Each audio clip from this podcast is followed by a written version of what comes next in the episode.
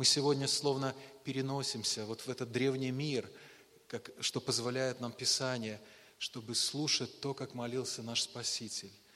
И сразу хочу сказать, что эта молитва настолько велика, что плод его прямо сейчас перед нами – наша церковь, как и, друг, как и все церкви по всему лицу земли, мы существуем благодаря силе этой молитвы.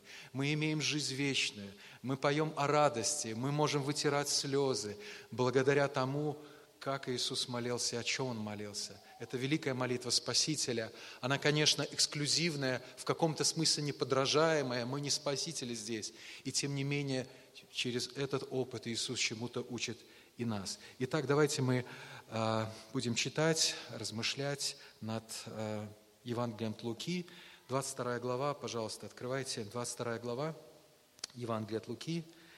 А, мы будем читать с 39 стиха по 46 включительно. Евангелие от Луки, 22 глава.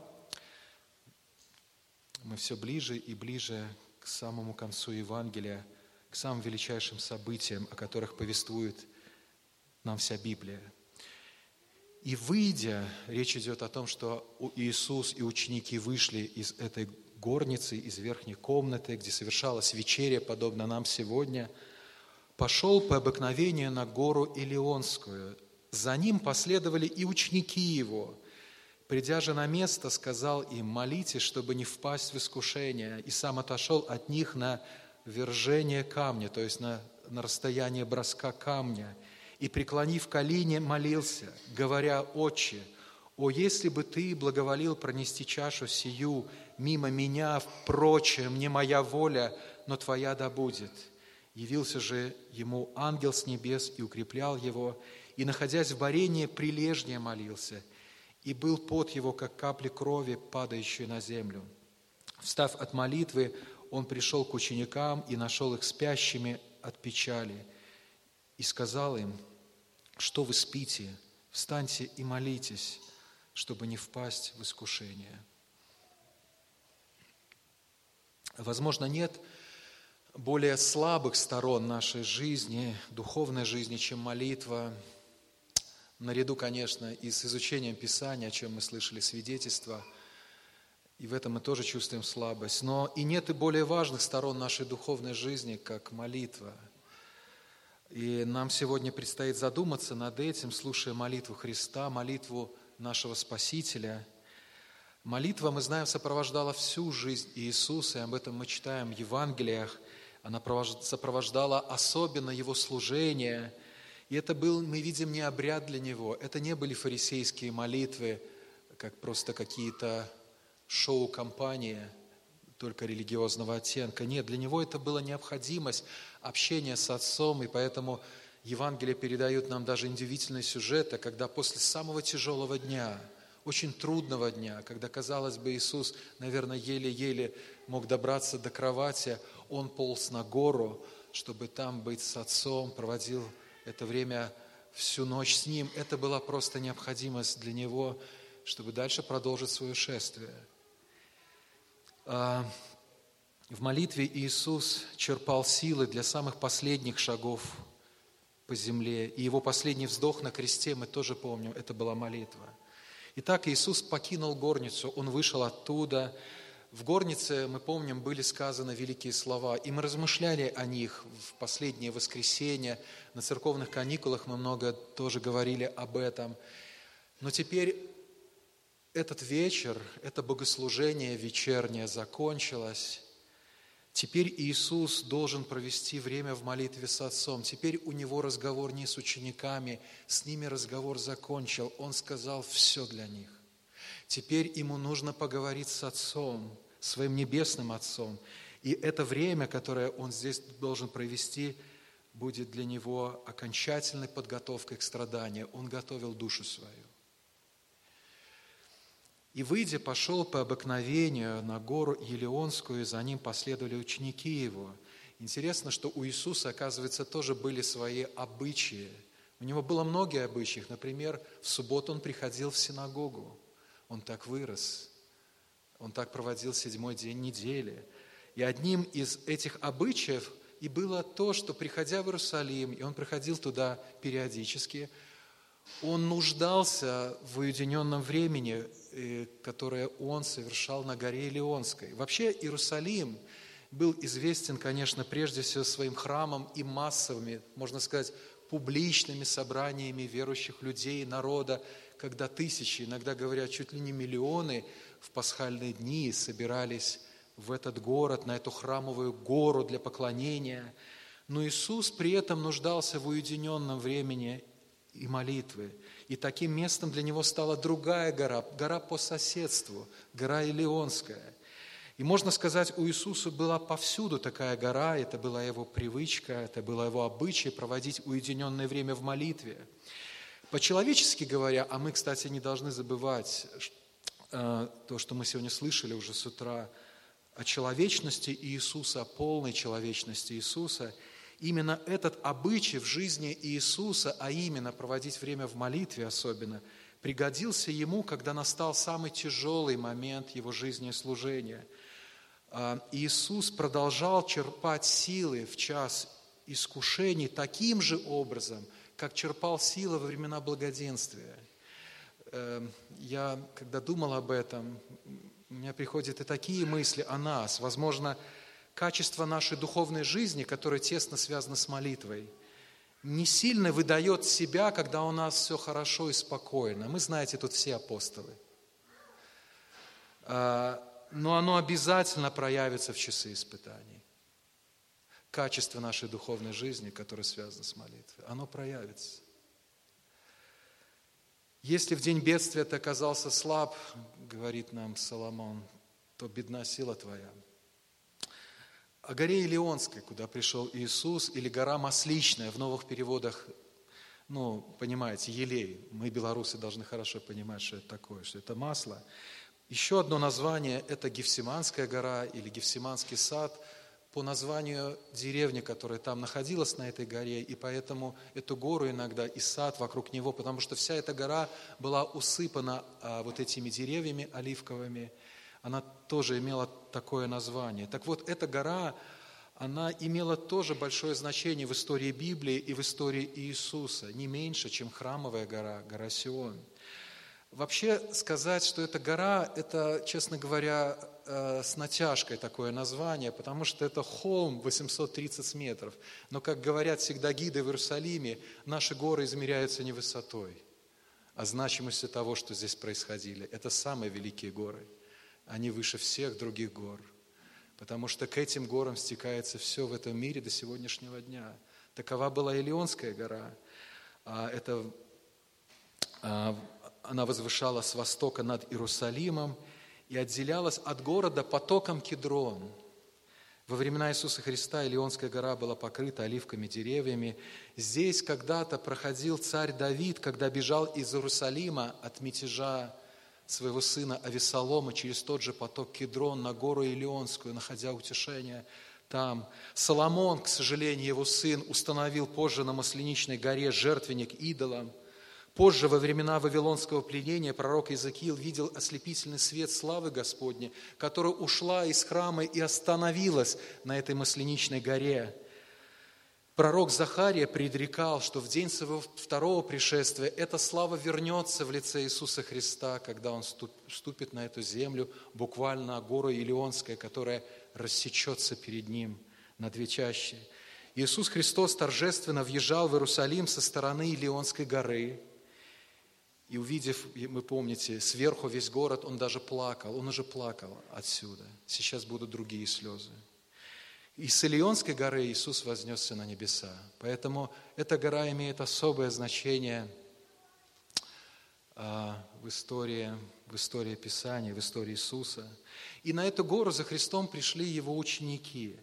Они также, кстати, очень хорошо знали любимое место Иисуса. Именно поэтому а, Иуда воспользовался этим знанием, вот этим обычаем в жизни Христа, куда он скоро, через пару часов приведет воинов, чтобы схватить Христа. Христос прекрасно знал, что произойдет через пару часов. Он слышал все их шаги. И тем не менее, подобно Даниилу когда-то в прошлом, он не изменил своих обычаев. Честь Божья превыше всех других людей. Поэтому он пришел туда, на молитву, и он знал, чем она завершится. Придя же на место, сказал им, молитесь, чтобы не впасть в искушение, и сам отошел от них на вержение камня и, преклонив колени, молился. А Иисус до того, как ушел на молитву личную, особую, спасительную, искупительную молитву, Он призвал учеников молиться. И снова, Иисус прекрасно знал, что произойдет, когда вскоре Иуда с этой шайкой вооруженных людей придут туда. И тем не менее Иисус не призвал их точить эти два меча. Вы помните, мы слышали о них. Или строить планы спасения, либо бегства. Иисус призвал к другому, Он призвал к молиться. Так Иисус встречает надвигающиеся испытания. И так Он призывает учеников встречать испытания а, молитвой. Вы знаете, обычно в этом мире люди говорят, хватаются за молитву, как за соломинку, когда уже все силы, ресурсы и методы исчерпаны, ну тогда уже, мол, давай молиться. Но подумайте, у Иисуса были все ресурсы, допустим, призвать легион ангелов, чтобы разогнать всю, всю эту оппозицию навсегда и завершить любую историю. Он имел все возможности – он знал все прекрасно, куда можно было повернуть, чтобы его еще искали еще сто лет и не могли никогда не найти. И тем не менее Иисус посчитал, что лучшим для него решением будет разговор с Отцом. И он нуждался в этом больше всего, больше всего. Но прежде снова Иисус призвал своих учеников к молитве. И к какой молитве? Он призвал их молиться не о нем, а о себе – вы помните, что Иисус уже молился о них. Иисус очень переживал. Он знал, что в скором времени произойдет с ним, как, некий, как с отцом по отношению к своей семье. И он переживает о своих детях, о своих апостолах, о своих учениках. Было время, когда он очень молился о них, чтобы они устояли в час испытаний, чтобы не скудела вера их. Вы помните, мы об этом говорили. И вот этот час наступил, и теперь Иисус просит уже их самих, позаботьтесь о себе, молитесь. Молитва же Христа в этот час была направлена не на них, но на нем самом. Позже мы объясним, почему. Ученики нуждались сейчас в особых силах, которые должны были, подобно Иисусу, черпать у Бога через молитву. Иисус говорит, молитесь, чтобы не то, что вас Иуда там не нашел или как-то миновала нас вся эта печальная история, но чтобы не впасть в искушение. То есть молитва, согласно вот этим словам Христа, это Божье средство в борьбе с грехом. Это просто мы часто думаем, что такое молитва, но если у нас самим не получается заработать, попросим у Бога. У нас часто это молит, молитва – это средство, чтобы получить у Бога просто просимое, некое благополучие. Но вот согласно, и я не отрицаю, кстати, того, что Бог может по молитве давать нам и благополучие, но просто согласно вот этим размышлениям, и, возможно, центрально, молитва – это прежде всего борьба с тем, что больше всего портит нашу жизнь. Как говорили пуритане, маленький грех хуже самого большого сильного страдания. Верная молитва удержит нас от впадения во власть искушения. Как-то Чарльза Спержина спросили искренние люди о том, что им очень сложно бороться с всякими искушающими их мыслями. Они словно черные вороны постоянно летают над нашими головами. И Чарльз Пэджин, это знаменитый проповедник, ответил, возможно, вам не удастся разогнать эту стаю черных ворон, но вы не должны дать им свить гнездо у себя на голове. О каком искушении идет речь?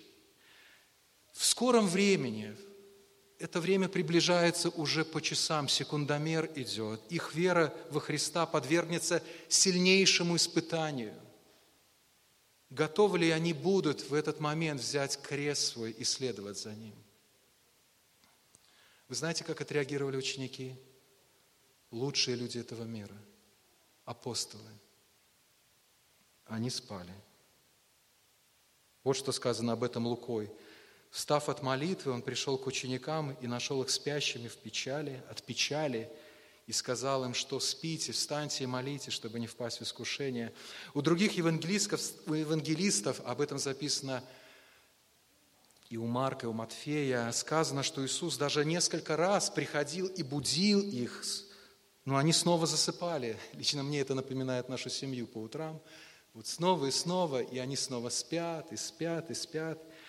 В чем причина была их сна? В духовной беспечности и безразличности? Ну, не думаю. Они любили Иисуса и следовали за Ним. Они любили Его. Но их духовная слабость все-таки проявилась в этот, этот час испытаний. Как Иисус явил свою силу в эту тяжелую мрачную ночь, явился величайший свет Христа, так они явили свою немощь.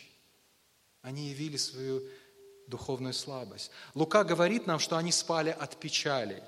Их печаль, по всей видимости, была связана с этой надвигающей, ужасающей тьмой, о которой они слышали со слов Христа. Возможно, они уже видели на лице Христа. Сейчас Иисус полностью соответствовал пророчеству 53 главы Исаии. Нет в нем ни вида, ни величия, и мы видели его, и не было в нем вида, который привлекал бы нас к нему – он дрожал, как осиновый лист, Иисус. Вот этот лев из колена Иудина. Они были в печали и потому спали. Ох, как это нам знакомо, не так ли? Я не знаю, как вы, но я лично часто нахожу, что в трудные периоды своей жизни я склонен к двум противоположным крайностям. Я уже, наверное, уже об этом говорил, но борюсь с ней. С одной стороны, безудержному активизму – или, напротив, полной апатии. Вот хочется даже не просыпаться, потому что, проснувшись, придется думать об этом. По плоти, конечно, меня утешает, что и то, и другое я нахожу в самих учениках, которые то спали, то, ли, то мечами махали. Но и они, и я, к сожалению, действуем по плоти – нежели по духу. Поэтому Иисус в других Евангелиях говорит, дух бодр, плоть же немощна. И, конечно, есть лучший путь для переживающих трудности. Этот путь, который предлагается Христом, Его словами и Его примером, это молитва. Когда мы молимся, вот в подобные мрачные минуты нашей жизни, они у нас есть. У нас есть свои гефсиманские сады, у нас есть свои, свои мрачные ночи – но вот когда мы молимся, мы словно свидетельствуем, что все в руках Божьих, а не в руках обстоятельств, и тем более не в руках моих. Не в руках моих, все в твоих руках. Что главный вопрос для нас в такие периоды не избавление от отчаянных обстоятельств, но наш духовный рост и упование на Бога, несмотря на эти обстоятельства, или посреди этих обстоятельств, как позже Павел будет говорить, мы в отчаянных обстоятельствах, но не отчаиваемся. Вот это удивительный феномен, и к нему можно прийти, согласно Писанию, на коленях, по-другому никак. Когда мы молимся в подобные мрачные времена нашей жизни, мы свидетельствуем, что как источник избавления, так и сила моей души находится не во мне, а в Боге, не в нас. Мы очень слабы. Поэтому особенно в такие моменты мы преклоняем колени перед Ним, словно капитулируем перед тем, во власти которого находится все, прося помощи, силы, милости у Него, у нашего величайшего Бога. Поэтому если отсутствие практики молитвы в вашей жизни, в нашей жизни свидетельствует в каком-то смысле о практическом атеизме, мы можем верить в Бога, но практика нашей жизни такова, что мы словно атеисты, то ее наличие этой практики, молитвенной практики, говорит о реальном богоцентризме нашей жизни. Бог на престоле, и мы взываем к Нему. Конечно, мы все это хорошо знаем – я это хорошо знаю. Но в реальности часто мы находим себя в таком же состоянии, если не намного хуже, чем ученики. Мы очень слабы. Насколько мы слабы, люди. Поэтому я так благодарен, что у нас не просто есть пример молитвы, У нас есть спасительная молитва, у нас есть Иисус. Если бы Иисус просто оставил нам пример и ничего не сделал ради спасения этих грешников, то здесь мы должны были просто рыдать бесконечно, и никакой радости не было бы. Не было бы. Мы никогда не дотянем. Не дотянем. Поэтому Иисус и дает пример. Он желает нашего роста. Но Он же с собой вот этот путь а, перед нами а, прокладывает своей жизнью, своей смертью. Итак, ученики поникли, и они спали. Именно поэтому они оказались слабы перед лицом испытаний, когда вскоре они все будут разбегаться, а самый заносчивый из них и вовсе отречется от Христа. Но каким образом все-таки их вера была сохранена? Ведь мы все-таки видим их, это, э, об этом по их последующей жизни. Это величайшие люди веры, которые передали нам истину о Христе. Но каким образом их вера была сохранена, если они спали? Ответ следующий – благодаря молитве. Не их молитве, но молитве Христа.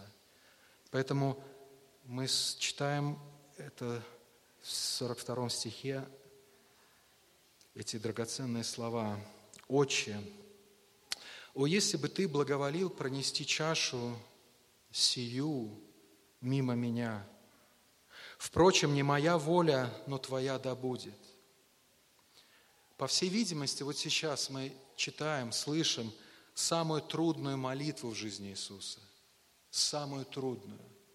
Но, возможно, самую решающую. Для нас самую решающую. Существуют различные сборники знаменитых речей и фраз, которые повлияли на судьбу этого мира. Я недавно просматривал 51 знаменитая речь от Моисея до там, Уинстона Черчилля и, и так далее, которые изменили этот мир. Например, в 20 веке такой речью действительно стало выступление Уинстон, Уинстона Черчилля перед парламентом, что стало началом противостояния мира Адольфа Гитлера – Историки пишут, что погрузившийся в полную апатию, мрак и ужас мир в словах этого смелого человека услышал слова надежды, что мрак не покроет землю. И говорят, словно пробудилось все. Когда мы слышим молитву Христа, мы слышим, как решалась судьба всего мира, всего человечества. Наша судьба решается прямо здесь наша вечная судьба. Послание к евреям пишет об этом позже так. Послание к евреям, 5 глава 7 стиха. «Он в одни плоти своей сильным воплем и со слезами принес молитва и моление, могущему спасти его от смерти. И услышан был за свое благоговение, хотя он и сын, однако страданиями навык послушанию.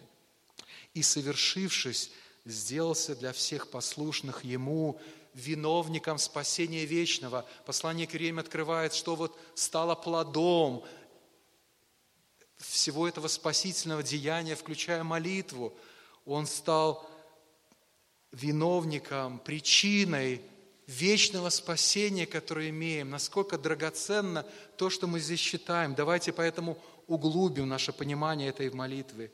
Что Бог хотел нам дать понять, оставив через евангелистов эту молитву Христа – Первое, я здесь перечислю несколько вещей. Эта молитва была особенная, если хотите, эксклюзивная молитва сына к своему отцу, в которой никто не мог больше принимать участие, никто. Поэтому, как я уже говорил, когда Иисус просил своих учеников молиться, Он не просил их молиться о Нем или вместе с Ним в этот момент. Он их просил молиться о себе.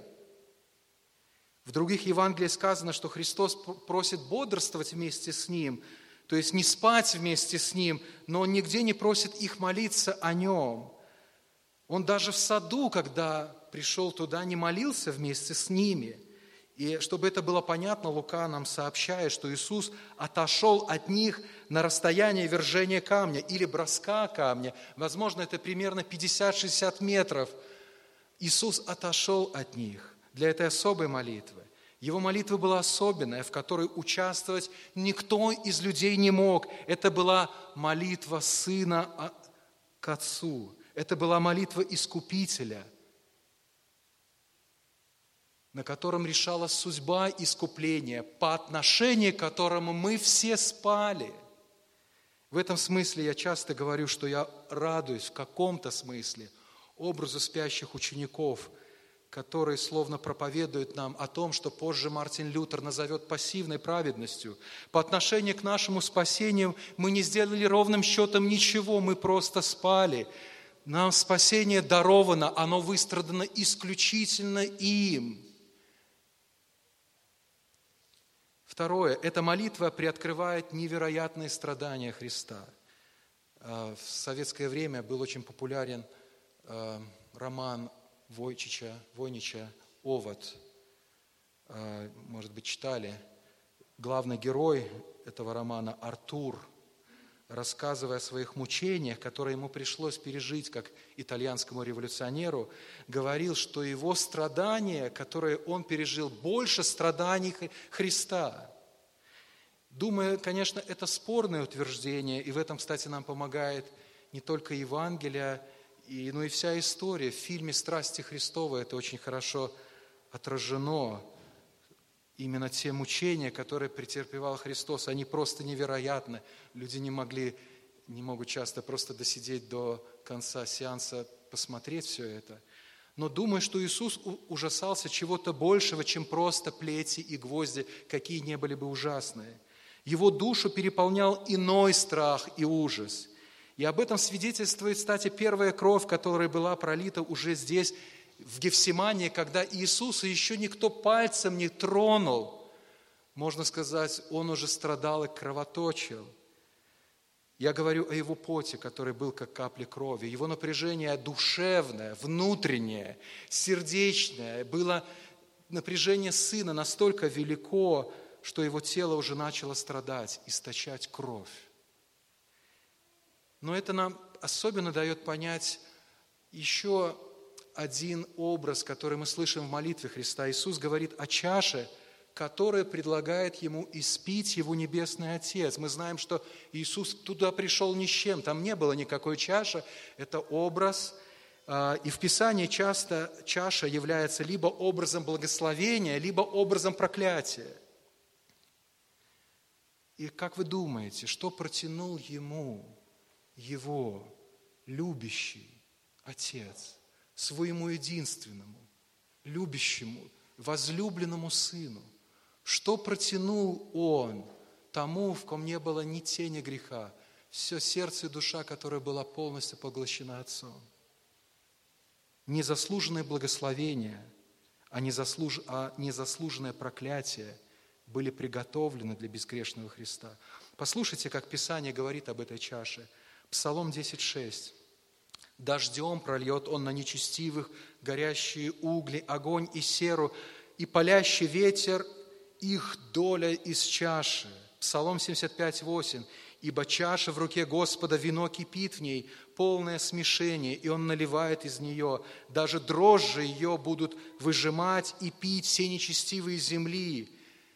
И как это не парадоксально, вот эту чашу взял в руки Христос – чарша ярости Божьего гнева дана Христу. Евангелист Матфей, описывая Гефсиманию, говорит, что в этот момент Иисус пал на лицо свое. Он уже стоять просто не мог, он пал на лицо свое.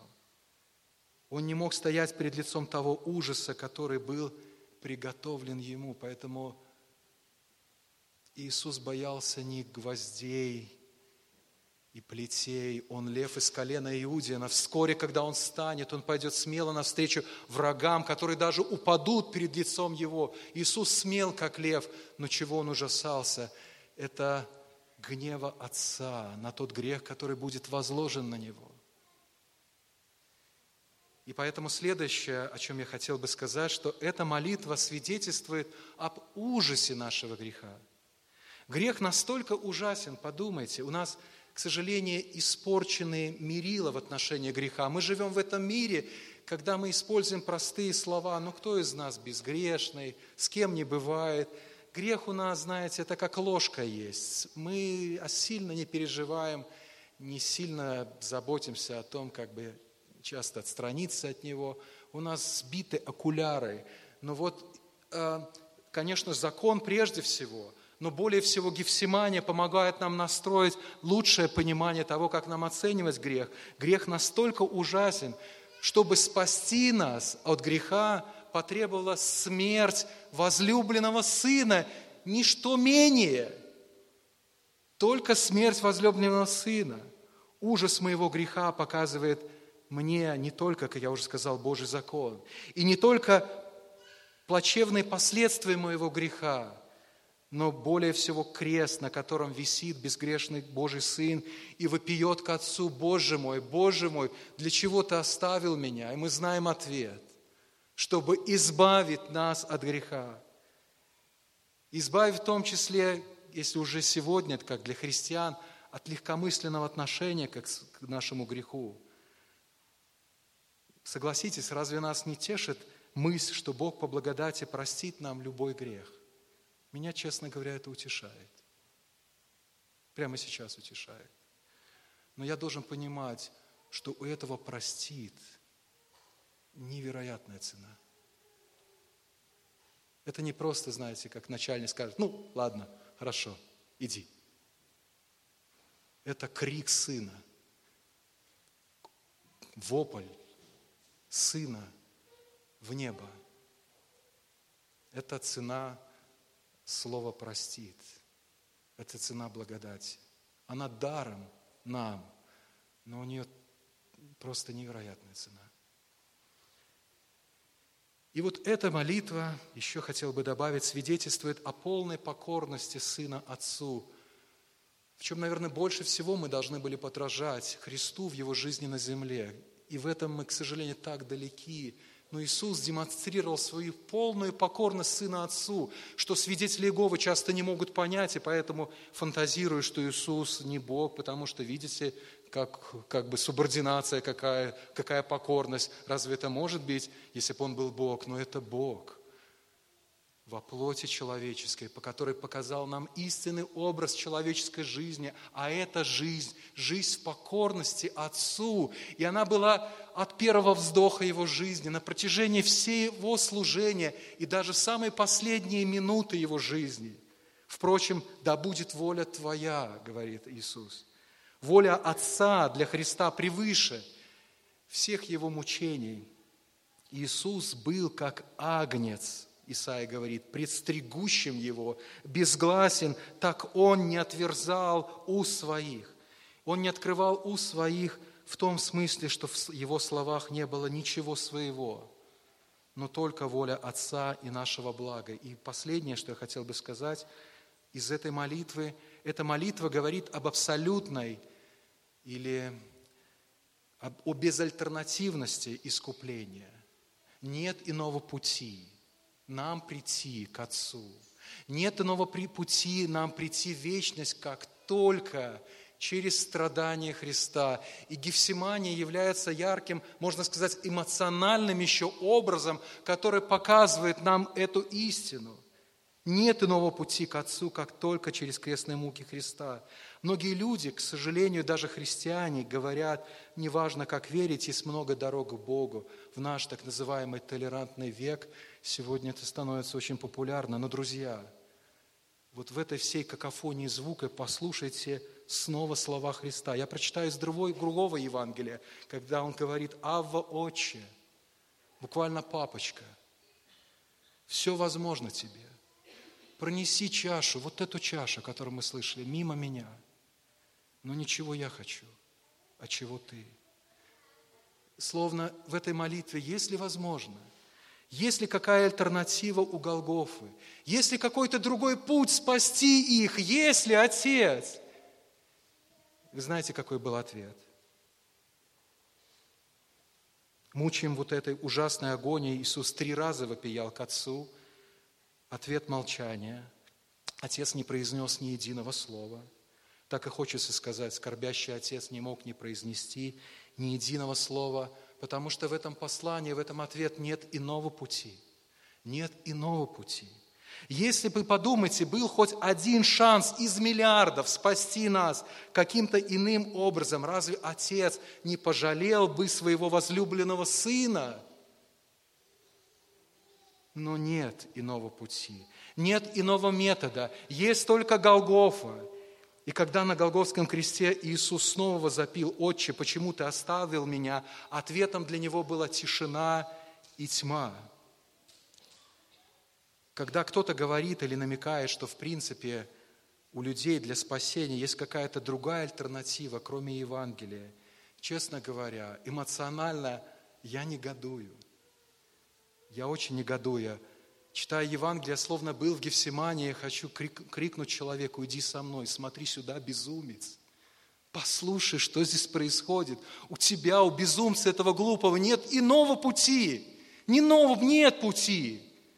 Как только смириться перед Христом, который выстрадал своей смертью этот, этот путь для тебя. Эта история заканчивается другим утешением для Христа. Отец промолчал. Но в 43 стихе сказано, «Явился же ему ангел с небес и укреплял его». Я, как вам уже говорил, Иисус имел право призвать легион ангелов – чтобы, чтобы спасти его, чтобы смести всех идущих к нему врагов, как и весь этот безбожный мир. Но к нему пришел только один ангел. В принципе, одного ангела было бы достаточно, чтобы справиться с любым земным войском. Но для чего он пришел к нему? Не чтобы избавить его от мук, но чтобы подготовить его к ним. Вы представьте, какая миссия была у ангела, который поклоняется вечному Сыну. Он не может его избавить сейчас от мук. Он все, что может, просто подготовить его. Я не знаю, как ангел укреплял его, что он ему говорил. Возможно, вероятно, он напомнил ему, что его страдания послужат к славе Божией, к его собственной славе, которой он имеет право, и к спасению тех, кого Бог дал ему – Возможно, он напомнил ему о радости, предлежавшей ему, о потомстве, которое в скором времени он узрит. Но это помощь своего небесного слуги, можно сказать, даже друга, такого небесного посланника, помогла Иисусу бороться дальше. В 44 стихе мы читаем, «И, находясь в борении, прилежнее молился, и был пот его, как капля крови, падающей на землю. И как я уже говорил в самом начале, мы все знаем на личном опыте плод этой молитвенной борьбы. Мы сегодня все спасены. У нас Евхаристия, у нас благодарение, у нас праздник, у нас предвкушение вечности сегодня. За какие заслуги наши? Ни за какие. Вот за это, то, что совершил Иисус ради нас, вместо нас, любя нас, заботясь о нас – и это, конечно, прежде всего учит нас ценить жертву Христа за наши грехи. Ценить ее, ценить, потому что она должна быть краеугольным камнем всей нашей веры, нашей жизни. Но, как я уже говорил, молитва Христа учит и нас подражать нашему Спасителю, тоже в молитве, в молитве о себе. Мы должны услышать сегодня этот призыв Христа. И я хотел бы как раз сейчас и призвать вас к молитве, о которой говорил, молитве нашей церкви, в контексте наших дней, в которых мы находимся, Божьим проведением, я верю так, в которой у нас есть свои трудности, свои тяжбы. Конечно, они несравнимы с тем, что переживал Христос, ученики, многие христиане. И тем не менее, у нас есть хороший пример, хорошее богословское, евангельское основание для того, чтобы нам молиться. И вот я сейчас бы вас, братья и сестры, я хотел бы пригласить вас к такой ну, продолжительной молитве. Кто имеет возможность преклониться, будет хорошо, чтобы вы преклонились, но в зависимости больше от ваших возможностей, но главное, преклоните ваше сердце. Но вот о чем бы я просил вас молиться, в свете тому, что мы постигаем из Писания и непосредственно из этой э, молитвы Христа в Гефсимании? Во-первых, давайте молиться в благодарность за спасение, даровано Христом. Мы должны праздновать. Как бы нам не было где-то плохо, мы не знаем, что, кстати, впереди где-то кого-то ожидает – но у нас есть всегда причины для благодарности, даже если все блага отнимутся от нас. Потому что то благо, от которого мы имеем сегодня, даже как бы вкусили его, напомнив себе об этом, оно превышает абсолютно все. Мы должны благодарить, мы должны торжествовать, мы должны быть победоносным народом. Поэтому прежде всего благодарите. Молитесь о том, чтобы трудности послужили духовному благу церкви в целом и каждого нашего брата и сестры в частности. Пусть Господь укрепляет и наши сердца на этом пути. Я верю, что мы должны так молиться. А, не просто о том, чтобы Бог избавил нас от обстоятельств, но чтобы в них мы приобрели нечто лучшее, что для Бога более драгоценное, наше приближение ко Христу. Как Павел говорит, что познать Его и силу воскресения Его, и участие в страданиях Его – это все часть знакомства, познания Христа. Вся наша жизнь, все 24 часа в сутки, все наши дни жизни в году – и все события в этом году. Но мы должны молиться, чтобы у нас было такое верное разумение, молиться о себе, чтобы не впасть в искушение. Это то третье, о чем я хотел бы проситься, чтобы, просить, просить вас, чтобы молились, чтобы мы не впали в искушение. В подобные моменты жизни мы можем впадать в искушение. Они могут быть разными, потому что в трудности, когда а, это уже не раз церковь переживала и испытывала, которые надвигаются на церковь, подвергаются большому испытанию наша вера, преданность Христу, церкви, друг другу. А, а, может, мы в этот момент а, подвергаемся испытанию, что мы больше ценим, славу человеческую, нежели славу Божию. Недавно читал такой очерк, это во времена войны, один из э, митрополитов, там, священников пришел по э, приказу Сталина в его кабинет. Ну, вы знаете, особенно в православном контексте, с одеждой они всегда ходят в этой. Но он пришел, он думал, много сомневался, но снял себя все-таки свои священные одежды и пришел в каком-то гражданской одежде. Э, Сталин, который был выпускником семинарии в Тбилиси, сказал ему, боишься меня больше, нежели его? Вопрос не в одежде, конечно. Вопрос в том, кого мы больше боимся, кого мы славим всей нашей жизнью. А, эти времена, я, я, честно говоря, верю даже по-человечески, мы их спокойно переживем, мы не в такое время живем, но вопрос в другом. И приобретите благо в такие моменты для своей души – Учитесь тому, чему Бог учит церковь в целом и каждого индивидуально, находить новую радость. Как мы читаем в послании к евреям, некоторые люди радовались, когда э, теряли все свое состояние. Представьте, у нас такого нету, когда ваш бизнес забрали, квартиру, дома, и они с радостью это еще восприняли. Они не сумасшедшие, но потому что были верно наставлены, в том числе через опыт из жизни Христа и Его учеников о том, как нужно встречать подобные трудности, с какой честью, с какой привилегией, с какой благословением. Поэтому молитесь, чтобы не впасть в искушение. Они будут, они есть, они всегда, эти черные вороны летают, но не позвольте им свить гнездо на вашей голове. Пусть на вашей голове будет корона Божьего Сына. Вы, вы дитя Божие, вы искуплены им. С честью несите это звание – ну и, конечно, молитесь о том, что, чтобы, если Его воле угодно, и Писание нам позволяет, то Бог дал нам решение и наши вопросы, дал нам мир, все в Его руках. Итак, еще раз перечислю. Мы должны молиться с благодарностью за спасение, за то, чтобы трудности послужили духовному благу церкви и каждого из нас в отдельности, чтобы мы не впали в искушение, но наоборот наша вера возросла, ну и, конечно, о том, чтобы, если воля Его угодно, и это не какое-то умоление веры, это, право, это провозглашение веры нашего всесильного Бога, чтобы Он дал нам просимое, потому что все зависит только, исключительно от нашего Бога в этом метующемся мире. И слава Ему за это. Давайте мы склонимся в молитве. Господи Боже, всем народам мы обращаемся к Тебе нашей единой молитвой от наших сердец, от наших уст, от наших мыслей к Тебе, нашему великому Богу.